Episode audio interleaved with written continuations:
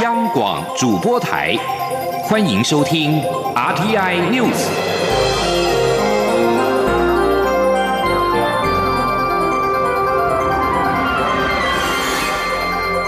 听众朋友您好，欢迎收听这节央广主播台提供给您的 RTI News，我是张顺祥。今天是二二八事件七十二周年。蔡英文总统今天到义光教会出席林母由阿妹永远的亮君停军受难三十九周年追思礼拜。蔡总统到场之后，跟民进党的前主席林义雄拥抱握手致意，追思礼拜气氛肃穆。林宅血案发生至今三十九年，每逢二月二十八号，许多关心的亲友都会聚集在义光教会或林家墓园追思，包括了蔡总统、立法院长苏家全、总统府秘书长陈菊跟民进党的秘书长罗文嘉都出席了林家祖孙受难追思礼拜活动。林义雄抵达时，先到义光教会附近的便利商店与老邻居打招呼。才进入到追思礼拜会场。蔡总统抵达的时候，媒体追问重启核四的议题，但蔡总统没有回应，就进入到追思礼拜会场。蔡总统到场之后，跟李应雄拥抱握手致意。苏家全、陈菊跟蔡总统同坐在第一排，与林义雄座位相隔走道而坐。礼拜结束之后，蔡总统在离开之前，再次跟林义雄拥抱，并且寒暄。二二八事件七十二周年，民进党今天则发出声明表示，七十二年前的悲剧让一代台湾的社会精英就此消逝，也让台湾社会长期陷入到白色恐怖跟戒严体制。这一切都起因于当年独裁政权利用国家机器压迫台湾社会追求民主自由发展的极端暴力事件。民进党表示，这是台湾无法弭平的伤痛，也记录了先人追求民主自由的血泪辛酸。一定要汲取错误的历史教训，更要时时刻刻提醒自己，才是这块宝岛的主人。今天是二二八七十二周年，国民党主席吴敦义发表声明表示，二二八事件令人遗憾跟不舍。也让大家了解，团结比分裂要好，合作比分开要好。他希望国人都能够谨记二二八的历史教训，台湾社会内部要团结，两岸关系也要持续和平稳定的发展，才是人民之福。而前总统马英九一早前往二二八纪念碑鞠躬致意，并且参观了台北二二八纪念馆中的特展。他表示，面对二二八历史，必须就事论事；面对家属，则要将心比心，用爱跟包容，才能够让二二八事件真正的获得平反。至于怎么看待目前的转型正义工作呢？马英九说：“那已经早就做完了。”央广记者刘品熙的采访报道。前总统马英九二十八号一早到二二八公园内的福德宫参香祈福，接着到二二八纪念碑前鞠躬致意，并参观台北二二八纪念馆中的二二八事件中的受难民意代表展览，在留言墙上写下“自由、民主、人权、法治，缺一不可”。马英九受访时表示，来参加二二八事件七十二周年纪念，心中非常感慨。他参与二二八平反工作已经将近三十年，中央与各县市政府都非常积极处理。他在法务部长任内所制定的二二八事件赔偿与处理条例已经差不多实施完成，但还是会发生一些令人遗憾的现象，包括有人破坏或是侮辱先总统蒋中正的铜像、脚踹纪念碑，这些暴力的行。行为或是言语都应该被排除。马英九说：“面对二二八的历史，必须就事论事，将心比心，才能疗伤止痛，让二二八事件真正获得平反。”他说：“因为我们要记得，二二八事件呢，面对历史，要这个就事论事，才能是非分明；面对家属，必须将心比心，才能够疗伤止痛。”最好的办法就是爱与包容。我们希望，不论是哪一方呢，都应该尊重这样的精神，才能够使二八事件 真正的获得平反，并且让人民接受。媒体询问如何看待目前的转型正义相关工作，马英九说：“那已经早就做完了。”央广记者刘聘熙在台北的采访报道。二八事件七十二周年，新党的青年军王炳忠今天在凯达格兰大道上面的白色恐怖政治受难者纪念碑默哀悼念，并高举布条，表达停止消费英灵、反对威权复辟、继承英灵遗志等诉求。而台北市长柯文哲今天再度挑战台北到高雄的一日双城。柯文哲在出发前表示：“二二八固然是个悲痛的日子，但七十一个年头已经过去，所以希望用一种比较积极正面的方式纪念，透过这种汗水跟努力。”表扬台湾人奋发向上、勇敢面对困难的精神，同时也可以促进自行车运动以及产业发展。央广记者欧阳梦平的采访报道。柯文哲选在二二八再次挑战一日北高，上午七点从台北关渡宫出发，预计十点前抵达新竹南寮代天府，之后搭乘高铁回台北参加二二八中枢纪念活动后再南下，傍晚六点半从台南开始骑到高雄，预计晚间十一点抵达。并全程在脸书上直播。柯文哲在出发前致辞表示，他的想法是：二二八固然是个令人悲痛的日子，但是已经过了七十一个年头，所以希望用比较积极正面的方式纪念。他说：“那我们希望透过这种汗水，你知道哈，跟努力哈，来表扬一种我们台湾人哦奋发向上的精神哦，以勇敢的态度面向所有的困难哦。那我想这个会在。”是一种新的方式来纪念二八。柯文哲也建议，以后每年都可以选在二二八前后假日举办一日双塔或一日北高活动，可以用分段的方式，每骑一段就盖一个章，分几年骑完。柯文哲并指出，一日北高活动有多重目的，除了是纪念二二八的新形式外，在台湾的传统产业中，自行车是在世界上很有竞争力的一项。他也希望借此让自行车运动及产业在台湾更蓬勃发。such 柯文哲在受访时被问到，这次没有全程骑完，只有骑头尾两段，是否有取巧之嫌？柯文哲说，主要是中间卡了一个中枢纪念会，必须回台北出席。本来想要不要改到别天举办，但还是认为在二二八当天比较有意义。柯文哲二十七号晚间才从以色列结束参访回国，感冒也还没有完全好，体力是否能负荷？柯文哲说他也不知道，也不知道自己有没有时差，就骑骑看。中央广播电台记者欧阳梦平在台北采访报道。继续把新闻焦点关注到是立委的补选，台南市跟新北市立委补选三月十六号投票。民进党秘书长罗文嘉今天表示。目前新北市立委补选的候选人于天的选情稳定领先，但台南的战况焦灼。罗文嘉表示，台南立委补选应该要赢。他呼吁地方的党公职先暂时将过去的选举竞争或者是地方的因素放一边，也希望支持者集中支持民进党提名的郭国文。王伟婷的报道。新北市和台南市立委补选即将投票，民进党秘书长罗文嘉二十八号就选情评估指出，新北市立委补选候选人于天稳定领先，但是台南市立委补选候选人郭国文与对手厮杀激烈，战况焦灼。民进党征召前劳动部次长郭国文参选台南市立委补选，原民进党籍的陈小玉也脱党参选，国民党则提名台南市党部主委谢龙介抢攻。罗文嘉表示，民进党应该要在台台南市立委补选获胜，他呼吁党内暂时将地方因素摆一边。如果因为分裂而再次尝到失败苦果，大家要一起承担。罗文嘉也呼吁绿营支持者集中支持郭国文。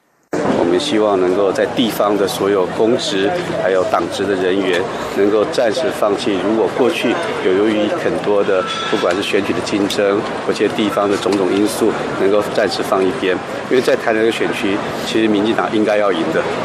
那目前状况，因为有分裂的状况。那分裂造成，如果选举最后的结果失败了，那这个苦果是大家要一起承担。所以希望所有民进党内还有支持者能够认清，如果真的爱这块土地、爱这个党，其实应该集中支持郭国文。媒体追问，若新北或台南立委补选掉一席，是否会影响蔡英文总统连任之路？对此，罗文嘉持正面态度看待。他表示，去年大选后是民进党的谷底，也是最辛苦的时候。民进党支持者别无选择，只有团结。他说，如果因为内部分裂导致台南立委补选失利，也是给民进党和支持者的教训与课题。唯有更团结，才能捍卫这块土地，才能面对一切困难。中央广播电台记者王威婷采访报道。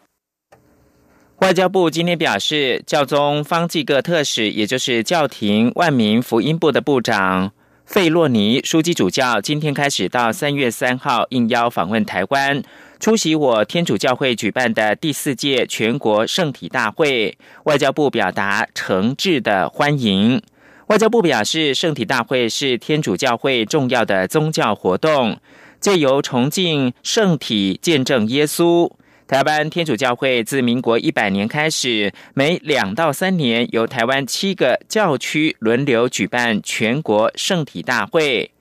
第四届大会轮由嘉义教区主办。这次教宗指派主管天主教教会牧灵福音传递工作的万民福音部的部长费洛尼书记主教来台湾与会，充分的彰显对台湾天主教会以及教友的重视，也展现台湾天主教会在区域内扮演重要角色。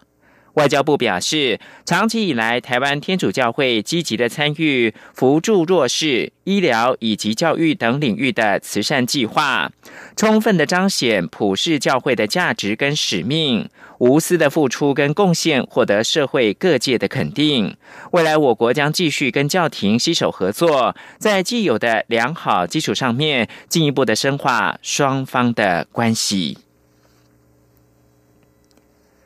继续关注的是川金二会，就在华府跟平壤都表示希望能够就北韩全面非核化取得进展之际，美国总统川普跟北韩领导人金正恩今天在越南举行了第二天的会谈。川金二会二十七号在越南首都河内登场，两个人在举行了短暂的一对一会谈之后共进晚餐。这是自从去年六月的新加坡历史高峰会以来。双方回违八个月来再度会面，川普表示，虽然有些人批评川金会的进展并不够快，但他对于谈判的步调感到满意。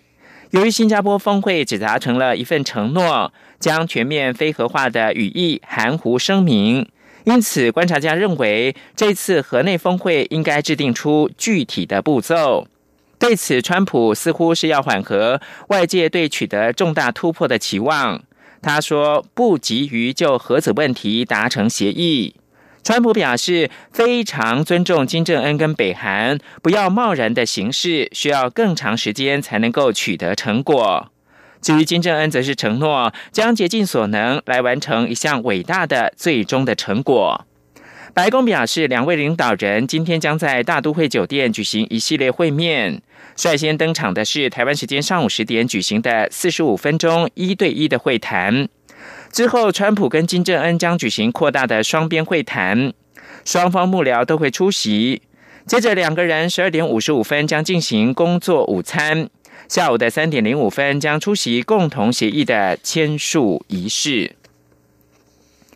最后提供给您是正在进行外交折冲的委内瑞拉反对派领袖瓜伊多，二十七号晚间将抵达巴西和巴西总统波索纳洛会面，这是他寻求国际施压让委内瑞拉总统马杜罗下台的一部分的努力。瓜伊多上个月援引宪法自行的宣布是委国的临时总统，主张马杜罗的胜选是一场骗局。而且已经获得了包括巴西在内的大多数西方国家认同他是委内瑞拉的合法领袖。以上新闻由张顺祥编辑播报。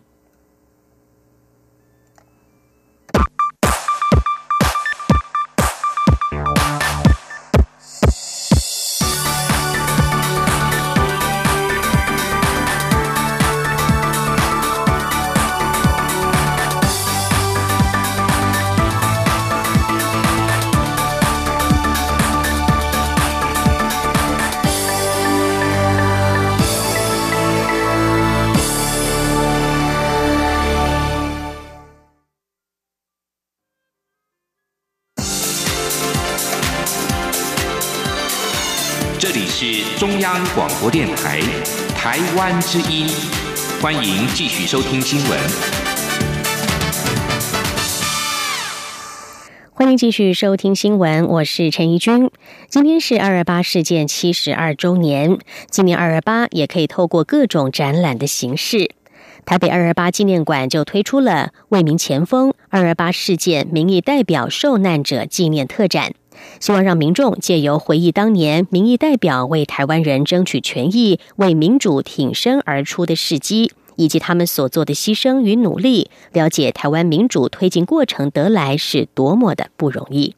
记者郑祥云、江昭伦的报道。一九四七年二二八事件的发展主要循着两条路线，一个是武装抗争路线，一个是政治交涉路线。后者指的就是当时民意代表及地方士绅组成的二二八事件处理委员会，与当时行政长官陈仪交涉善后处理事宜，进而提出政治改革诉求。但这些诉求最后却成为日后当局屠杀台湾精英分子的主要借口。今年台北二二八纪念馆为纪念二二八纪念日，特别以二二八事件民意代表受难者为主角，策划特展，希望提供民众从另一个角度认识二二八事件历史。根据统计，当时二八事件民意代表受难死亡人数有十一人，被通缉或逮捕有三十人。林连宗就是一个例子。他在一九四六年当选台湾省参议员，对国民政府政权的贪污腐败及垄断操控提出强烈抗议，之后当选制宪国大代表。二八事件发生后，被推派为二八事件处理委员会常务委员，为台湾人发声。最终被军线人员带走，一去不回。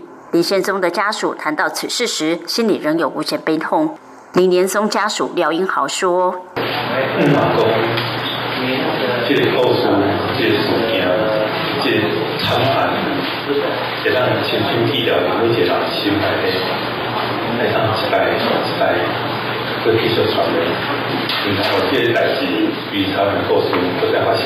另一位二八民意代表受难者徐春清，一九四六年以第二高票当选台北市参议员，以揭发弊端、批评政府文明。二八事件时，同样被推举为二八事件处理委员会。在事件中，他多次呼吁工人不要罢工，学生不要罢课，请大家恢复秩序，正常工作。但后来仍被两名便衣带走，从此一去不复返。徐春清的小儿子徐世雄说：“在一九四七年的时候，二二月二八，就是因为咱台北有叫伊咧做迄个二二八调解委员会，代表台北诶去参加委员会。过无偌久，三月初十落迄个。”要特务来甲掠去，掠去了啊，就一直无转来。许世雄说：“父亲走了，母亲一人带大十个小孩，含辛茹苦。很长一段时间，他们也一直被特务监视，生活之艰难是外界无法想象。这也是他们家属心中一辈子的伤痕。”学者李晓峰说：“这群民意代表因为二八事件受难，让很多人成了惊弓之鸟。正派台湾精英不再投入政治，导致劣币驱除良币，推迟台湾民主发展进程。”李晓峰说：“经过这么一场之后，往后的参与政治的人，那些正派的人，很多人不敢出来了。被杀的杀，被关的关，逃的逃。所以往后对台湾的民主政治呢，其实影影响非常深。那也就是说，变成由地方一些角头啊、地痞啊那些啊，那那些我们不好意思说地痞流氓啊，但是等于是一种劣币驱逐良币。”台北市文化局长蔡宗雄表示，希望借由台北二二八纪念馆策划的“为民前锋”二二八事件民意代表受难者纪念特展，让更多人了解有一群民主先锋为台湾民主奋斗做出牺牲，进而珍惜目前台湾拥有的自由与民主。中国电台记者郑祥云、张昭伦台北采报报道。继续来关心的是，台北市长柯文哲的一席话又成为了媒体焦点。柯文哲昨天晚上从以色列返台，他在机场说明此行过程当中谈到了犹太人遭到希特勒屠杀一事，被认为失言。柯文哲今天被问到此事时，他并不认为这是失言。他表示，以色列很注重此事，并会将此当作很重要的国际教育及国际宣传。这也是为什么全世界的以色列人会这么团结合作的重要理由。记者欧阳梦平的报道。表态参选二零二零年总统的前新北市长朱立伦表示。台北市长柯文哲日前前往以色列参访，他在二十七号返抵了国门，说明此行的安排，说出了到以色列官方都会安排去看大屠杀纪念馆，因为对犹太人国际上最大的宣传还是希特勒时代屠杀了六百万人这件事，这个说法被认为是失言了。柯文哲二十八号上午在进行一日北高活动之前，被问到了这件事。他表示：“这怎么会是失言呢？”他进一步说明，其实以色列人很注重这件事，并且也当作是重要的国际教育或是国际宣传。这是以色列人这么团结的最重要的原因。另外，高雄市长韩国瑜一直被追问是否考虑在明年要参选总统。韩国瑜在二十七号表示会有决定，再向大家报告，也被解读是松口了。柯文哲被问到此事的看法时表示，韩国瑜很难在当选市长两个月就自己说要选，就算要选，也一定是被拱出来的。柯文哲认为，wait and see，再看两三个月，看民调的变化。他并表示，自己对很多事情的态度就是随缘、放松心情，继续走。时间到了，因缘具足，该怎么办就怎么办。前新北市长朱立伦在日前表示，如果当选总统，他愿意重启核四。对此，长期推动反核的民进党前主席林义雄在今天表示，核四争议已经三十多年了。他实在不了解为什么有政治人物敢冒这种风险。林义雄表示，任何主张重启核四的候选人都不应该让他当选，因为这种人对台湾土地没有感情，把台湾土地跟人民做这么大的赌注，不是无能就是没有心。记者王维婷的报道。表态参选二零二零年总统的前新北市长朱立伦表示，如果他当选总统，基于国家安全考量，当能源不足时，他愿意重启核四。对于朱立伦的说法，前民进党主席林义雄二十八号受访时表示，核四争议三十多年，核四对台湾的危害不用再讲。如果台湾发生核能灾变，台湾北部不可能住人，南部也只有逃不了的人才敢住。前总统马英九决定封存核四是明智的决定。林英雄表示，核四这么危险，有政治人物敢冒这种危险，他实在不了解他们到底怎么想。林英雄说，任何主张重启核四的候选人都不应该让他当选，因为这种人对台湾土地和人民完全没有感情。林英雄说，所以我个人认为，任我主张核市场要在重建的那个候选人。不管他竞选什么职位，都不应该让他当选。这种人对台湾土地和人民完全没有感情，他能够把台湾这块土地跟人民拿来做那么重大的赌注，他不是无能，就是没有心。所以，我对于这种政治人物，非常非常的，呃，不要讲了，就这样子好了。林义雄表示，根本不可能有核安。车诺比和福岛的核电厂之前也有完整的核安城市，但是最后还是发生重大灾变。如果台湾发生核灾，该怎么办？林义雄说，要不要冒这个危险是台湾的选择。如果一个政府没有办法找出比较安全的能源，那个政府就根本不值得存在。媒体追问林义雄是否支持蔡英文总统竞选连任，林义雄则表示，这个要问蔡总统。中央广播电台记者王威婷采访报道。再来关注的是国际焦点，美国总统川普的前私人律师科恩二十七号在国会作证时表示，除了目前已经公开的各项调查之外，联邦当局还在调查川普所涉及的其他非法活动。科恩花了数个小时答复国会议员的询问，内容包括了川普在二零一六年总统大选之前曾经付出封口费给两名女性，以及川普曾经指示他撒谎隐瞒与莫斯科一笔商业交易有关的谈判。科恩还告诉国会，他虽然没有直接证据证明川普在二零一六年总统大选的期间与俄罗斯串通，但是他怀疑川普涉及与俄国勾结。他并且痛批川普是骗子和种族主义者。川普现在正在越南与北韩领导人金正恩举行第二次高峰会，而特别检察官穆勒对于通俄门案的调查报告也即将完成。科恩挑在此时对川普炮火全开，他还说自己为这位地产大亨出身的总统工作多年感到羞耻。他指出，川普曾经指示他付出封口费给一位宣称与川普有染的色情片女星，而且对维基解密网站二零一六年公布不利希拉蕊的资料也是事先就知情。但是川普对两者都是一概否认。委员会的民主党籍主席康明兹说：“科恩的证词令人深感不安，应该会让所有美国人都担心。”另外一位民主党众议员斯佩尔说：“如果这些证词像表面上看起来那么具有爆炸性，他认为这会是弹劾程序的开始。”用户快速成长的中国影音分享平台抖音遭指控非法搜集儿童的个资。美国联邦贸易委员会 （FTC） 官员二十七号表示，抖音同意支付美国当局五百七十万美元，大约折合新台币超过一点七亿元的罚款，对这个案子进行和解。FTC 表示，抖音的罚款创下了侵犯儿童隐私案件的最高纪录。抖音的前身是音乐短片应用城市 Musical.ly，而抖音的中国母公司字节跳动在二零一七年底并购了 Musical.ly，扩大在美国的市场。